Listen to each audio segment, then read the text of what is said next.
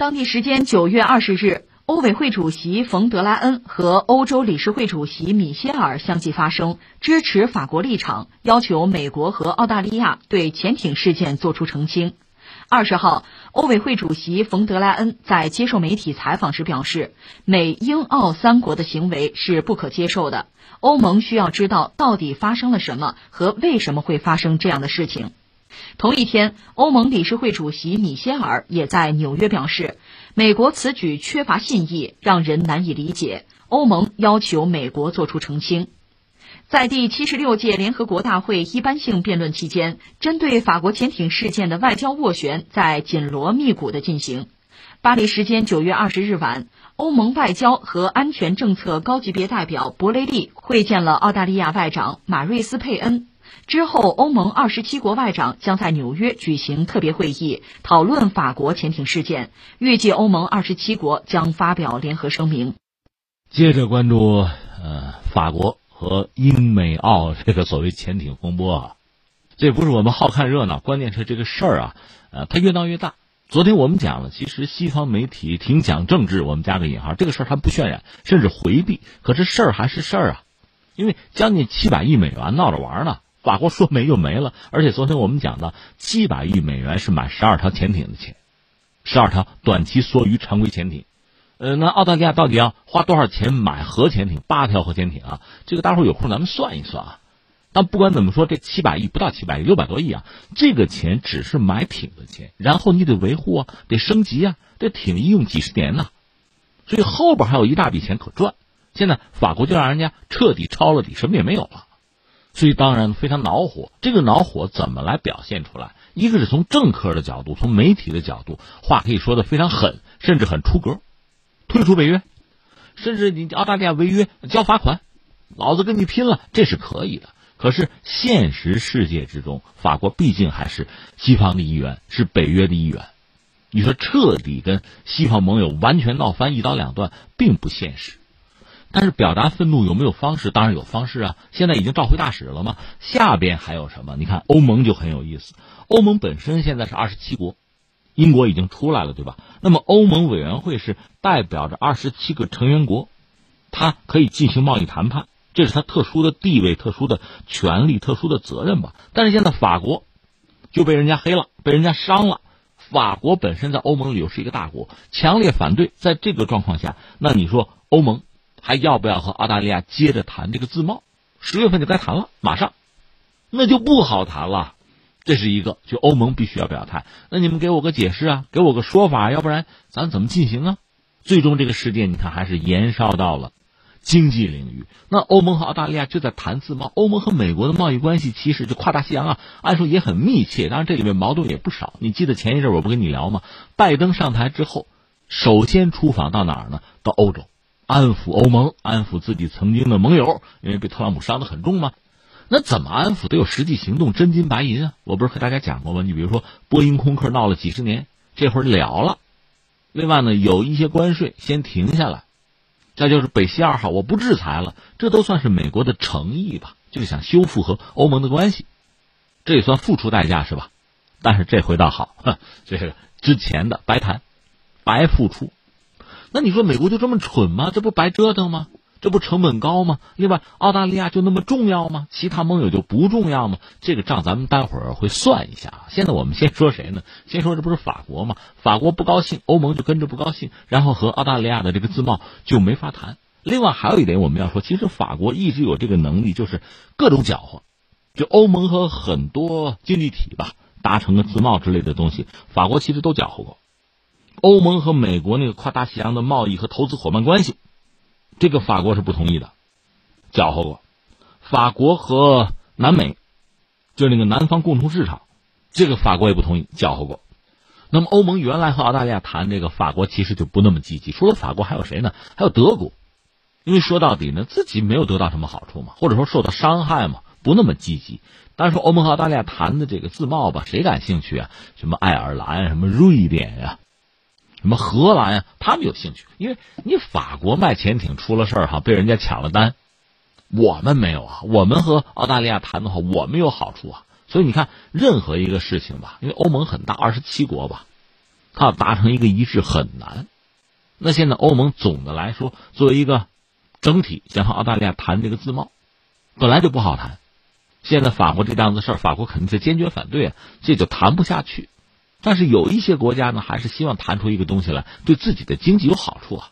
那么欧盟内部的矛盾因此也就增加了，这是这档子事儿带来的一个影响吧。这是我们就事论事哈，把这个新闻放在这。下面我们还要回到刚才那个问题：那美国为什么现在这么在乎澳大利亚，而不是别的？他盟友多了吗？你不管说什么亚太、印太，怎么澳大利亚现在就这么红啊？当红炸子鸡。现在美国这一系列操作让人看到是什么呢？一个是在美国诸多盟友里边，五眼联盟似乎是最重要的，其他吧就那么回事儿。尤其是欧洲人，尤其是法国，对吧？那么在五眼联盟现在也分出一等人、二等人了。那么英国和澳大利亚这算是一等，而加拿大和新西兰好像成了二等公民了。当然，一等那个小圈子里，英美的关系可能更特殊，是他们合伙给澳大利亚造潜艇，合伙怂恿澳大利亚撕毁了和法国的单。所以在美英澳这个三人组里边吧，澳大利亚相当于打手呗，更边缘的一个马仔的角色吧。那就说到澳大利亚，它本身是在南太平洋，这个我们知道。本来这个地方，这澳大利亚嘛，大洋洲嘛，四面是水嘛，也没有人特别在乎它。呃，真正的安全威胁，也就是曾经的日本。二战的时候，日本差一点打它，啊，轰炸过它。值得一提的是，二战的时候，澳大利亚的工业还是可以的。那么战争结束呢？和平降临。澳大利亚、新西兰就大洋洲嘛，相当之安全。人们对那儿的印象可能有点矿啊、旅游、鸵鸟，就这个呗。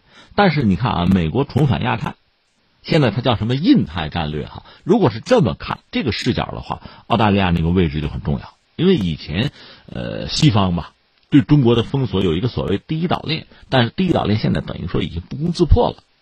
那么第一岛链已经崩溃之后，能够对中国形成威慑的。或者说封锁的澳大利亚这个节点就呃非常关键。澳大利亚本身我们讲过，它的工业一度还是有一些的，甚至在上个世纪八十年代的时候吧，澳大利亚它就空军选飞机啊，美国提供了几款选择，一个是 F 十六、F 十八，他选的 F 十八，为什么呢？跟美国公司的协议嘛，F 十八可以在澳大利亚生产，就他那可以组装嘛，可以拼，按许可证可以生产，这说明什么呢？说明它还有一定的工业能力。那现在呢？F 十八升级的 F 十八 E 甚至 F 三五啊，这些东西只能是原装进口。这又说明什么呢？说明它工业能力很有限，而且萎缩了。这就说到澳大利亚的经济吧。这个国家其实和其他西方国家，尤其是美国、英国差不多，它空心化，空心化的很厉害。你看，一说什么 G 七叫什么呀？叫西方七大工业国啊，工业国，这还毕竟是一个。桂冠啊，拿得出手的一种资格。那澳大利亚其实真的算不上工业国，它这个制造业占到经济也就是不到百分之六，五点几吧，撑死了五点九。那你说是不是农业国呢？也不好讲，它农业就什么农牧渔呃占个百分之二点一。那你说它卖矿，中国不是用它铁矿石吗？肯定是资源的出口国吧？你这么说也行，但是采矿呢，不过占到百分之十一，这已经占比很高了啊。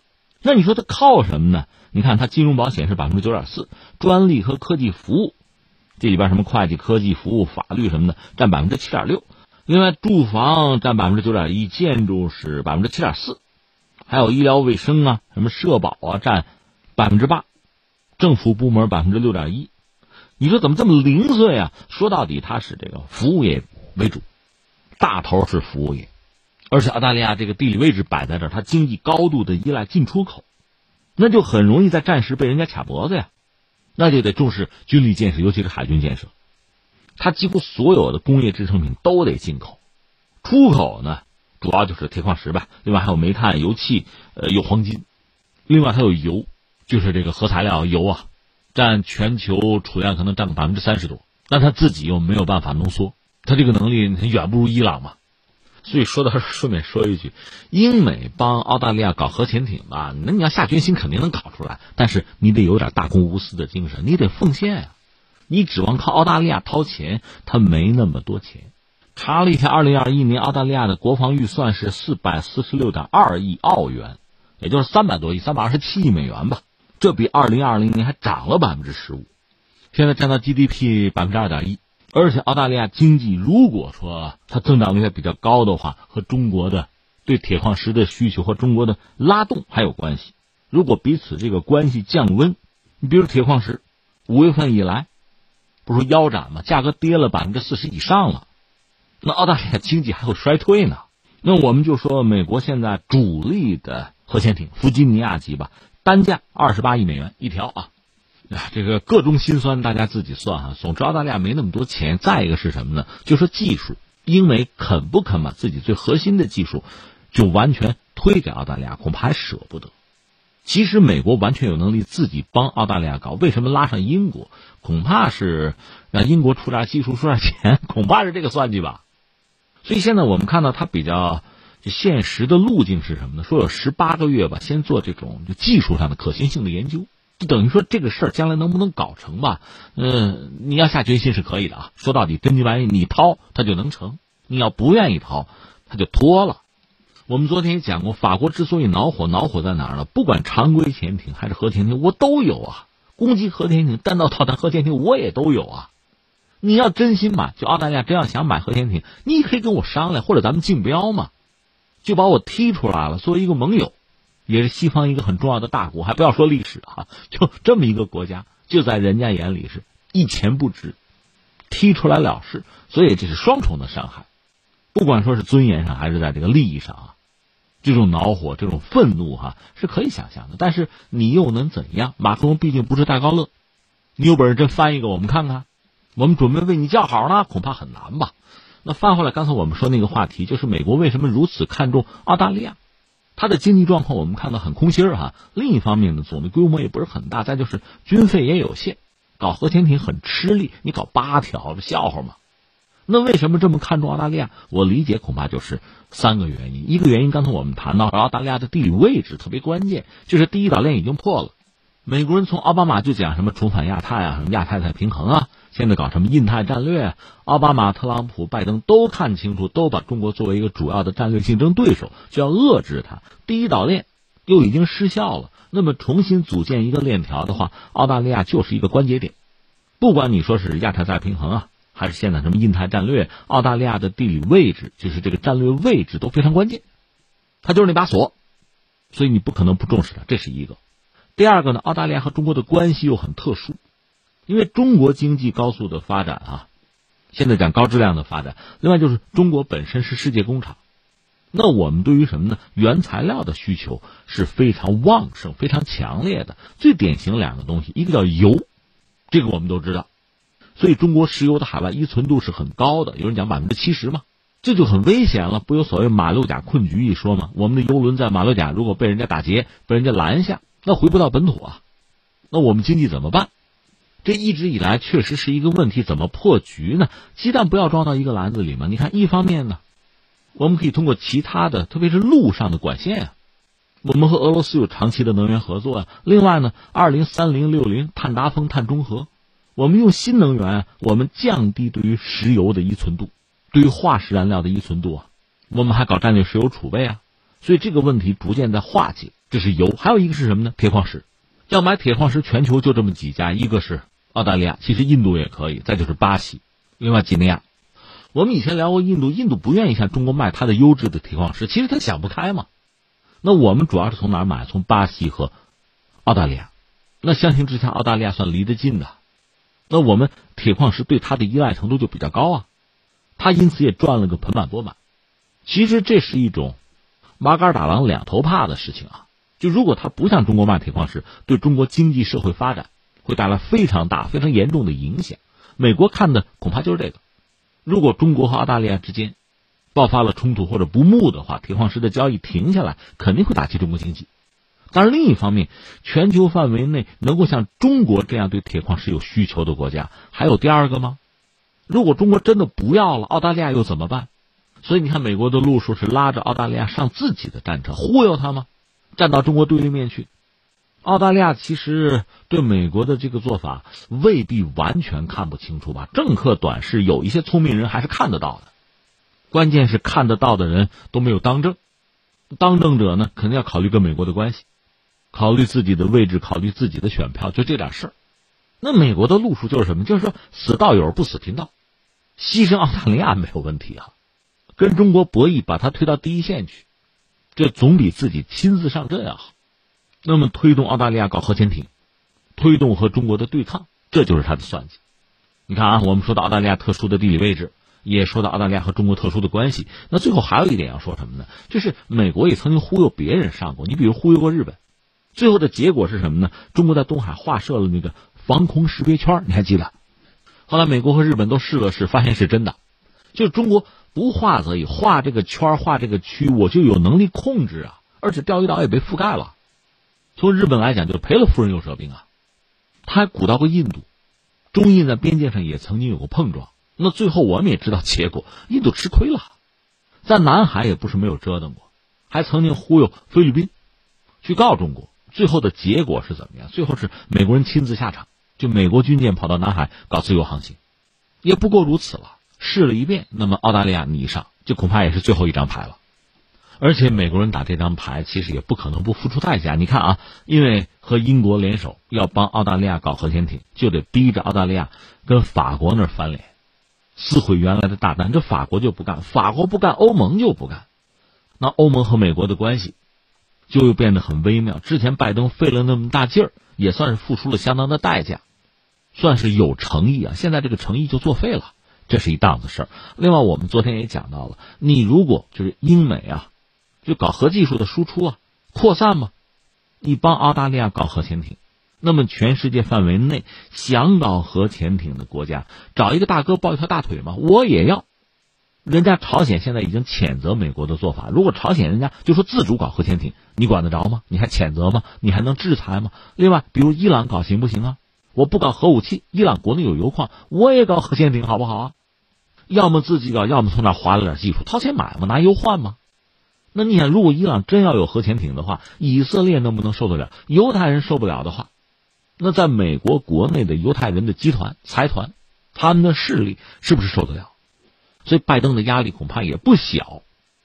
澳大利亚这个核潜艇，你看，一方面你要看到它有没有钱，另外在技术上可不可行，还有在政治上，在美国国内可不可行，还有这个问题呢。所以从拜登这个角度讲，这恐怕真的打这张牌啊。风险也很大，也是下了决心，咬了牙。